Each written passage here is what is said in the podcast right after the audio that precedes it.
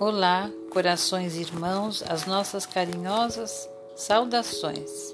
Estamos trazendo hoje do livro Vinha de Luz, pela abençoada psicografia de Francisco Cândido Xavier e a orientação do mentor Emmanuel, o título Paz, e nos diz assim: Assumir compromissos na maternidade e na paternidade constitui engrandecimento do espírito, sempre que o homem e a mulher lhes compreendam o caráter divino. Urge reconhecer, aliás, que o Evangelho não fala aos embriões da espiritualidade, mas às inteligências e corações que já se mostram suscetíveis de receber-lhes o concurso. Os pais do mundo, admitidos a assembleias de Jesus, precisam compreender a complexidade e grandeza do trabalho que lhes assiste.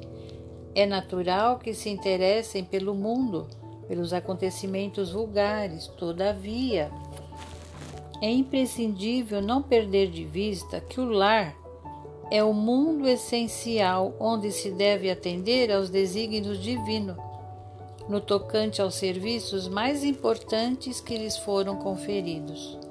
Os filhos são as obras preciosas que o Senhor lhes confia às mãos, solicitando-lhes cooperação amorosa e eficiente.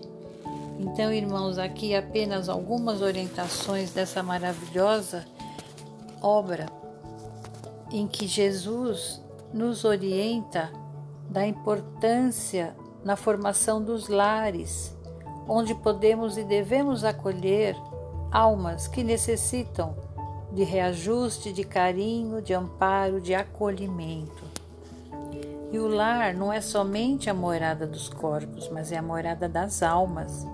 Então, que nós possamos, enquanto educadores, tutores, pais, entender a grandeza de receber em nossos lares esses seres que estão chegando amorosamente, com muita responsabilidade, com muito carinho, entendendo que devemos indicar-lhes o melhor na vida, no caminho que eles terão que percorrer, com amor, com sabedoria, com alegria.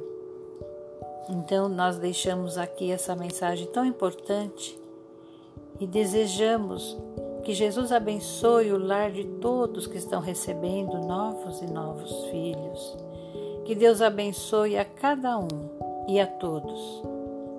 Muita paz, muita luz aos corações e até uma próxima, se Deus quiser.